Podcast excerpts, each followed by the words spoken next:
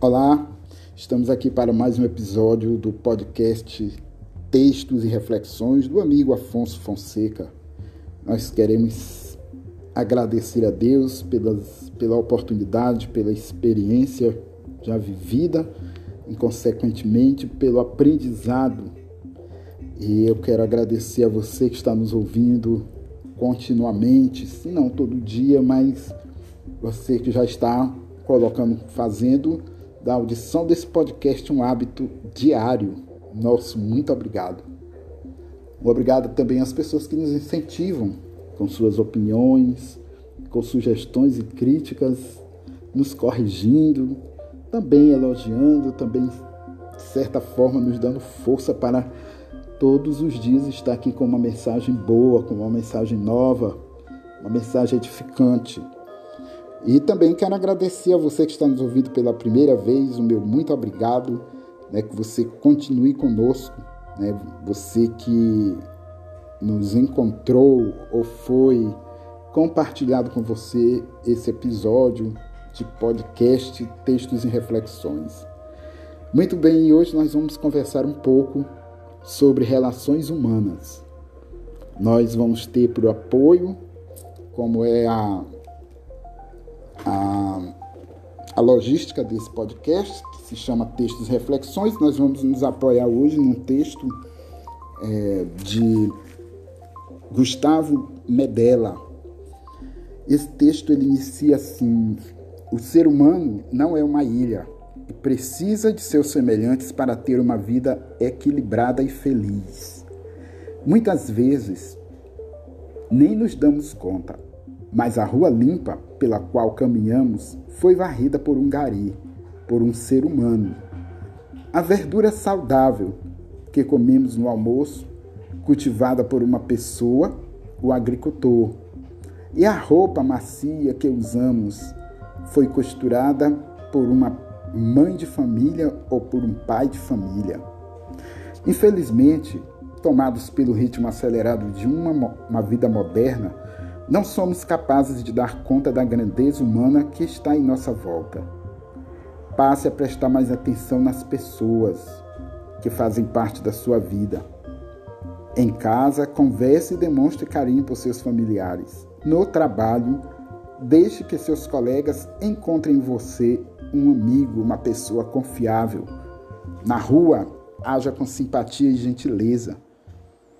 Afinal de contas, a vida dá voltas e nós não sabemos quais são os caminhos que iremos trilhar e, consequentemente, podemos precisar daquela pessoa que nós demos gratuitamente um sorriso, um aperto de mão, um bom dia, uma boa tarde, uma boa noite. O desafio está lançado. Não tenha medo de assumir. Assumir o que, gente? Assumir a atitude, a disposição de se tornar uma pessoa sociável, agradável, de poder surpreender as pessoas com atitudes boas, com um sorriso, com um olhar acolhedor, com um abraço fraterno. Ainda que vivendo aí nesses tempos cruéis aqui de pandemia, a gente esteja obrigado a estar isolado e vai nos faltar, é, está nos fazendo falta esse convívio social chamado. E a gente vê, como o texto fala, nos chamando a atenção para relações familiares, é conversar mais com as pessoas que estão dentro da nossa casa, é dizer um eu te amo, muito obrigado, é um elogio. Também pode ir pelo campo, pelo campo da crítica, é, mas fazê-las sempre com amor. Muitas vezes as pessoas são retaliadas ou são chamadas a atenção, mas não se tem cuidado de usar, de usar boas palavras ou palavras adequadas com a educação. E a gente vê assim que muitas vezes nos falta essa sensibilidade, essa sutileza de poder começar dentro de casa a ser uma pessoa agradável, a ser uma pessoa gentil, uma pessoa bondosa uma pessoa que realmente, não por interesse, mas que se preocupa com o próximo. Não é que nem político que só se preocupa com o próximo ou com a comunidade, com as pessoas da comunidade em vésperas de eleição. Não, nós temos que demonstrar gratuitamente, voluntariamente, a nossa preocupação com o bem-estar também das pessoas. E no tocante a estarmos, às vezes, por esse tempo aqui que está bem acentuado o isolamento, a gente se sente só. Né? Eu digo a gente porque eu já passei por esses momentos também. Você mora, por exemplo, numa cidade como São Paulo, a maior cidade do Brasil, né, a chamada Selva de Pedra, a maior cidade da América do Sul. Eu já vi relatos, já li relatos de pessoas que se sentem solitárias em meio, mesmo sendo uma dessas 22, 23 milhões de pessoas que existem naquela cidade, que ocupam, né, que moram. Basta você ver pela, pelas imagens de TV, noticiários ou fotos, você vê que o centro de São Paulo é uma loucura. Eu acho que em, em questão de meia hora, uma hora, você cruza com 100 mil pessoas, 10 mil pessoas, é gente circulando, indo e vindo aos seus destinos mas não há aquele contato né, que você gostaria, como a gente faz aqui na região do Nordeste, principalmente nas cidades menores, nos interiores. É, são pessoas que sentam nas portas, conversam, vizinhos que trocam, por exemplo, seus alimentos. É muito bonito essa, esse feedback, esse, esse laço de humanidade que se cria com, com as pessoas que não são do nosso sangue, que não são parentes, mas são vizinhos, são amigos. É muito bom ver, por exemplo, saber também, por exemplo, que uma pessoa cria laços de amizade com um feirante. Por quê? Porque já virou uma rotina comprar na mão daquele feirante ou daquela feirante e você vai se apegando, assim você vai se tornando até íntimo, né, mais íntimo daquela pessoa vai crescendo o laço de amizade. E aí você, ele, a, pessoa facilmente passa a fazer parte do teu rol de amizade. Né? Você lembra, uma hora ou outra troca um telefone, faz uma visita à casa da pessoa. Isso tudo, gente, quando estamos num convívio social normal. Lembrando que nós estamos no isolamento, né?